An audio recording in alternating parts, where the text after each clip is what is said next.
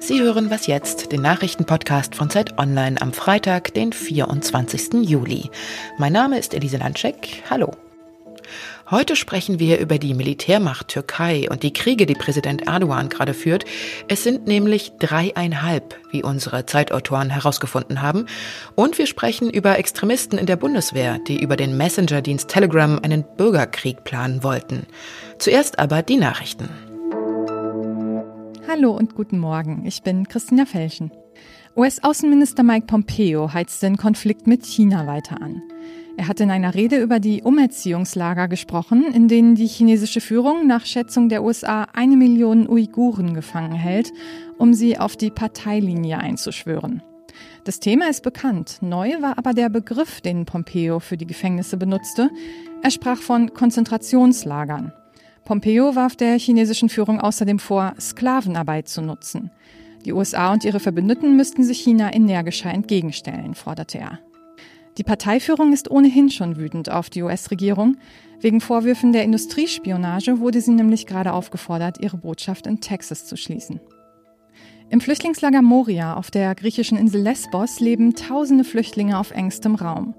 Die hygienischen Bedingungen sind katastrophal. Es gibt kaum fließend Wasser, Hunderte teilen sich eine Toilette. Die Menschen haben keine Möglichkeit, die Regeln zu befolgen, die sie vor Covid-19 schützen sollen. Im Rahmen eines Bundesprogramms sollen nun insgesamt 928 Geflüchtete aus griechischen Lagern nach Deutschland kommen. Vor allem Kinder und Jugendliche. Heute wird die erste Familie in Berlin erwartet. Bis Ende August sollen alle Geflüchteten in Deutschland sein. Redaktionsschluss für diesen Podcast ist 5 Uhr. Dieser Podcast wird präsentiert von Scalable Capital. Europas führender Robo-Advisor bietet mit dem neuen Prime Broker eine Trading Flatrate. Kunden können für 2,99 Euro im Monat Aktien und ETFs unbegrenzt handeln sowie über 1300 ETFs kostenfrei besparen. Mehr Informationen unter scalable.capital. Kapitalanlagen bergen Risiken. Von den militärischen Aktionen der Türkei hat man bei uns gerade nicht mehr so viel gehört, aber natürlich gibt es sie auch weiterhin und sie werden sogar gerade noch verstärkt. Grenzüberschreitende Operationen nennt das der türkische Präsident Erdogan, wenn er im Nahen Osten Panzer und Kriegsschiffe auffahren lässt und Munition an befreundete Kriegsparteien verteilt. Aber hinter diesem ja eher harmlosen Begriff steckt, dass die Türkei sich gerade zu einem bestimmenden Kriegsakteur aufschwingt, an dem keiner mehr so leicht vorbeikommt. Mein Zeitkollege Michael Thumann hat zu dem Thema recherchiert. Hallo Michael. Hallo Elise. Ähm, ihr schreibt ja in eurem Artikel von den dreieinhalb Kriegen von Erdogan. Wo ist denn die Türkei gerade überall militärisch aktiv und, und was ist denn ein äh, halber Krieg? Ja, die drei richtigen Kriege, die sind ähm, in der arabischen Welt. Das beginnt mit Irak, genauer dem Nordirak, äh, wo die Türkei PKK-Kämpfer bombardiert. Das Problem hat sie ja auch im Innern des Landes. Das muss man eigentlich alles als eine große kurdische Region sehen und sie bekämpft die Kurden halt, wo sie kann. Ähm, insbesondere eben die PKK. Die, äh, eine PKK-Schwesterorganisation ist auch in Nordsyrien aktiv und äh, deshalb ist die Türkei in Nordsyrien an verschiedenen Orten mit ihrem Militär einmarschiert.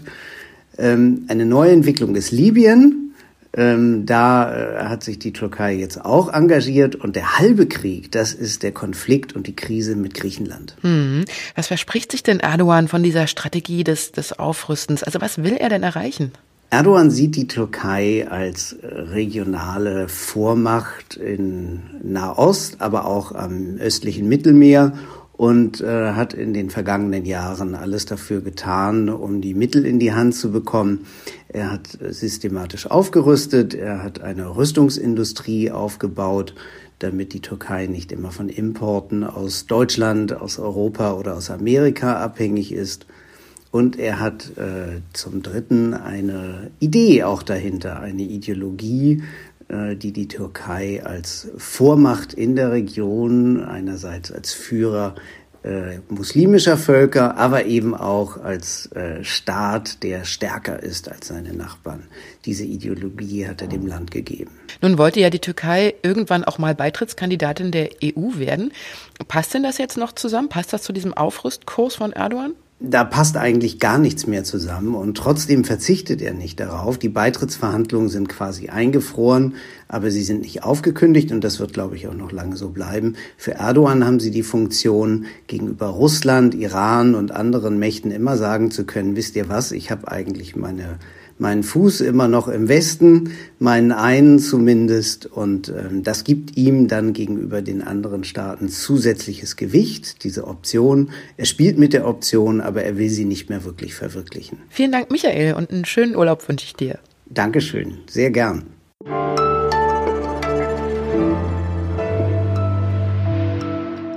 Und sonst so? There are places like this all over Australia. Why? Because we are terrorists. Das war ein Ausschnitt aus dem Trailer für die Serie Stateless. Und das ist für mich wirklich die Netflix-Entdeckung des Jahres. Und weil ich die Serie so gut finde, will ich Ihnen wirklich ans Herz legen, da mal reinzuschauen. Es geht vordergründig um eine Australierin, also eine Weiße, die an psychischen Problemen leidet und zu Unrecht in einem australischen Internierungslager mitten in der Einöde landet.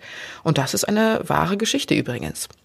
Soweit ist diese Geschichte der Aufhänger der Serie, aber eigentlich geht es um die Zustände in diesen australischen Lagern und um die Geflüchteten, die monatelang dort festgehalten werden, die bei ihrer Flucht und in ihren Heimatländern grausame Dinge erlebt haben und am Ende nach vielen Monaten oder sogar Jahren in diesen Lagern häufig dann wieder zurück in ihre Heimat abgeschoben werden. Die Figuren, also zum Beispiel ein afghanischer Vater, eine kurdische Aktivistin, aber auch die Angestellten und die Sicherheitsleute in dem Lager, sind ganz vielschichtig gezeichnet. Also wirklich fern von Stereotypen Opfer- oder Täterrollen. Niemand ist dort frei von Widersprüchen. Man kommt diesen Figuren, ob man sie jetzt mag oder nicht, wirklich nah und genau das macht die Geschichte so menschlich und, wie ich finde, wahnsinnig berührend. Gruppenfunktion im Messenger-Dienst Telegram ist ja ganz praktisch. Also man kann die gemeinsame Kanutour planen oder Familiengruppen für den nächsten Geburtstag der Tante einrichten oder sich meinetwegen auch mit alten Freunden über Politik streiten. Aber der Kanal ist ja auch dafür bekannt, dass sich dort Extremisten verabreden und austauschen, also Islamisten zum Beispiel oder Rechtsextreme. Und mein Kollege Christian Fuchs hat nun herausgefunden, dass auch Mitglieder der Bundeswehr sich in so einem gemeinsamen Chat zusammengefunden haben und zwar nicht, um über den Proviant für irgendeinen anstehenden Einsatz zu diskutieren, sondern um quasi einen Bürgerkrieg vorzubereiten. Er wird uns jetzt ein wenig mehr über seine Recherche erzählen. Hallo Christian. Hallo Elise. Hashtag Wir heißt ja diese Gruppe. Über was genau tauschen sich die Leute darin denn aus und wer ist da genau? Ja, das ist eine Gruppe, die bestand jetzt ähm, ungefähr fast ein Jahr und da sind über 240 Personen organisiert gewesen. Wir wissen nicht von jeder Person, was sie eigentlich macht und wo sie herkommt. Ich konnte mit einer der Admins sprechen, einer Betreiberin, und die äh, meinte, also bei uns, da sind alle möglichen dabei. Wir wollen ja kommunizieren wieder mehr in der Gesellschaft. Bei uns sind also Nationalsozialisten dabei, Patrioten und Gelbwesten. Da sieht man schon, das ist ähm, rechtsradikales bis rechtsextremes äh, Milieu, was sich da gefunden hat. Und da wurde ganz offen ähm, antisemitische und rassistische ähm, ähm Sprüche geteilt und Memes. Ähm, zum Beispiel wurde da vom degenerierten Judenmüll äh, gesprochen. Es gab konkrete Planungen für ähm, ähm, einen Umsturz und die Regierung abzuschaffen und zu verhaften. Äh, all das äh, fand dort statt und äh, wir haben dann gefunden, dass eben unter den Teilnehmenden dort äh, mindestens drei Soldaten waren, die sich selbst auch dort geoutet haben, indem sie eben ihre Uniform gezeigt haben zum Beispiel oder ihre Ausrüstung. Jetzt recherchierst du ja schon eine ganze Weile zu dem Thema. Wie genau bist du denn jetzt auf diese Chatgruppe gestoßen? Das kam über eine andere Recherche. Wir haben über die mutmaßliche Terrorgruppe Gruppe S recherchiert und ich bin da bei einer Unterstützerin gelandet in Bayern, die äh, mir dann frei von der Leber erzählte, dass sie ja weitermacht im digitalen Untergrund und auch noch weitere Telekom-Gruppen betreibt. Und eine war diese Wir-Gruppe. Und dann kam noch ein Zufall hinzu, dass ein Informant mir Teile dieser Kommunikation zugespielt hat aus dieser Gruppe und ähm, so kam es zu der Geschichte. Warum ist denn das ähm, mit dieser Chatgruppe in der Bundeswehr keinem vorher aufgefallen, dass da die eigenen Leute quasi einen Systemumsturz planen? Hätte da vielleicht auch der Verfassungsschutz irgendwie mal davon früher Wind bekommen können, weil das Thema Extremismus in der Bundeswehr ja sehr aktuell ist und auch gerade viel dazu untersucht wird. Wie schätzt du das ein?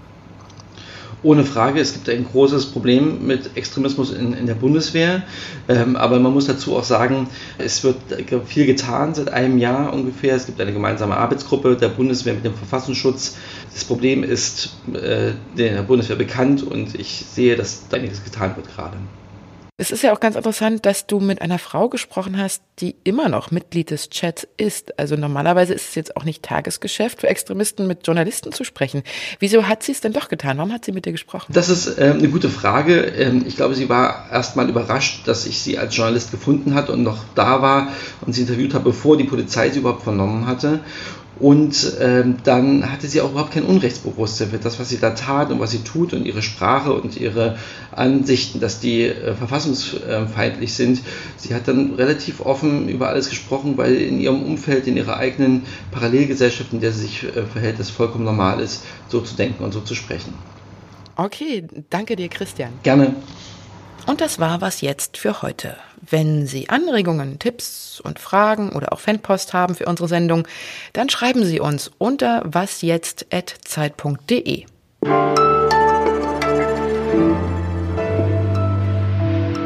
Warum verabreden sich Extremisten ausgerechnet über Telegram? Unter anderem, weil Telegram wenig sperrt äh, von solchen extremistischen Inhalten und die Sicherheitsbehörden auch nicht wirklich einen Zugriff ähm, auf diese App haben.